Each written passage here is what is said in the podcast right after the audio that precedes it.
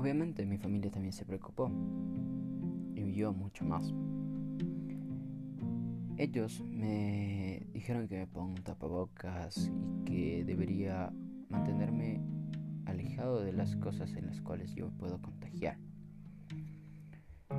Para la tarde eh, me comencé a sentir muy mal.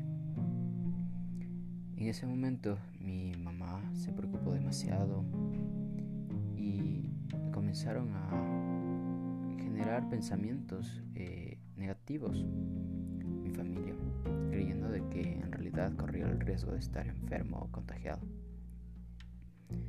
Para esto eh, decidieron llamar a un doctor.